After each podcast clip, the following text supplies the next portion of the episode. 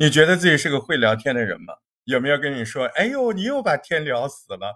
哎呦，他太会聊天了。嗯，我们在生活当中经常说到这些。嗯，我是大石头，欢迎您收听我的播客小课堂。我们今天聊聊你周围的人，他们会不会觉得你是个会聊天的人呢？这个东西其实要怎么去看啊？要从本质上去看。你觉得要对方感觉你很会聊天，嗯，他不是说你很会讲故事呀？什么叫聊天聊死了？哎，有没有想过这个问题？聊天聊死了，不就是你一人把话说完了吗？聊天聊的精彩，而不是你说你说的精彩，那其实他就不好意思说，不好意思说什么呀？说跟你聊天。他有很充分的发言权，跟你聊天，他不但有充分的发言机会，他甚至自己思路不明确，哎，跟你聊，他怎么就思路明确了呢？那还不是说，第一，你尽量的在问他；第二，你很会导引着问，啊，他自己有的时候会说，但是他结构乱了。你在讲述的结构上帮助他，呃，让他更好的讲述，啊，两点了。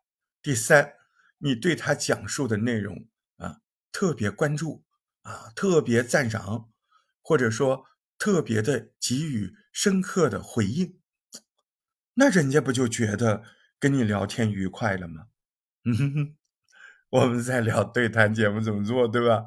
那同时，我们不但是在聊。对谈节目怎么做？我们也确实就是在聊生活中，到底你是不是个会聊天的人？哎，我到这儿我就想收尾了，这条节目就可以了，太短啊，才两分多，三分钟不到啊。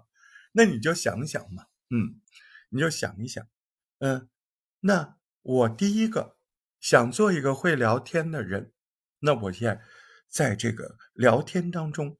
我要充分的把情绪搞起来，问一些话，哦，要会问，问一些话，让跟我聊天的人他有兴趣回答。第二个，他回答的时候，他开始讲了，哎，他讲完一个，你再就这个事儿缺漏的部分，你再问一问，拿行话说，你给他补补结构，对吧？啊，或者他在讲述的过程中结构不是很好。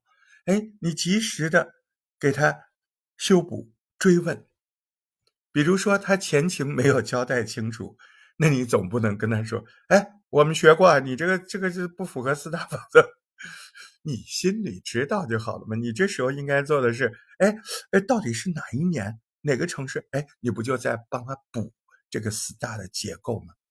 他在无意之中，由于你的小小的各种追问，按照原理去问。去修补，就无意之中把他的讲述变成了一个很有完整感的东西。他讲完的时候，他自己也会感觉到，哎，感觉今天自己讲的很完整哦，很好啊。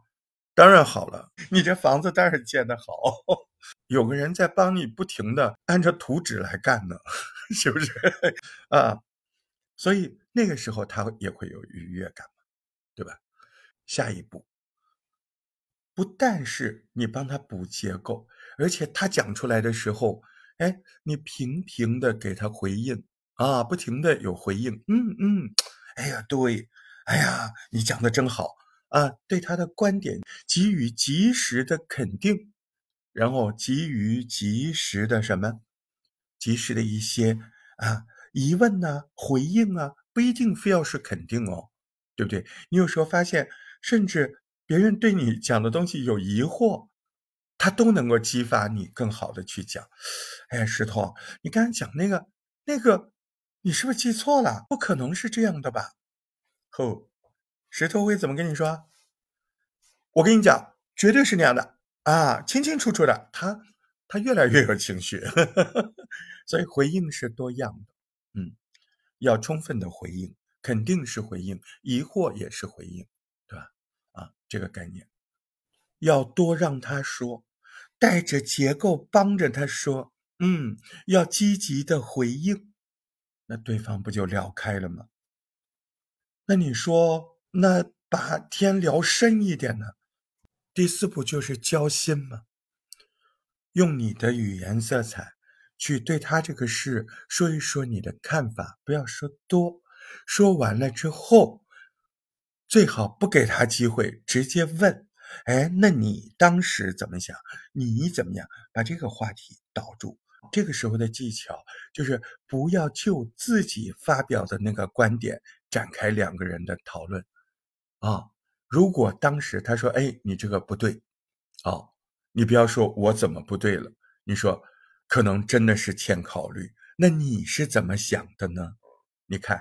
把对方导引出来，让对方讲自己的观点，那么就开始交心了嘛。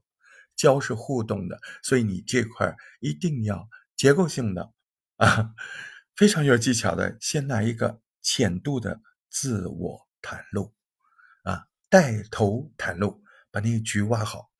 袒露完了，他要救你袒露的内容分析的时候，你要把拽走。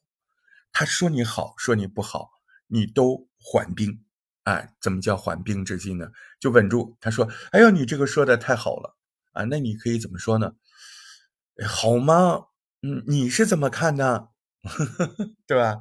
他说：“哎，你这个讲的不太对，不太对啊！”就直接承认不太对啊！哎，那你是怎么看这个问题的？你看技巧就在这儿啊！这条节目有价值吧？是不是有价值？嗯。有价值吗？你点个赞了。有价值吗？你打个赏了。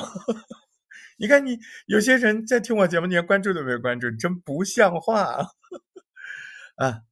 说到这个就来气儿，不说了。啊，其实也说完了啊。听完这个节目，你准备怎么去聊天呢？你要不要带着这些思路试一试？马上就找个人聊一会儿。这条节目就到这儿，下回再见。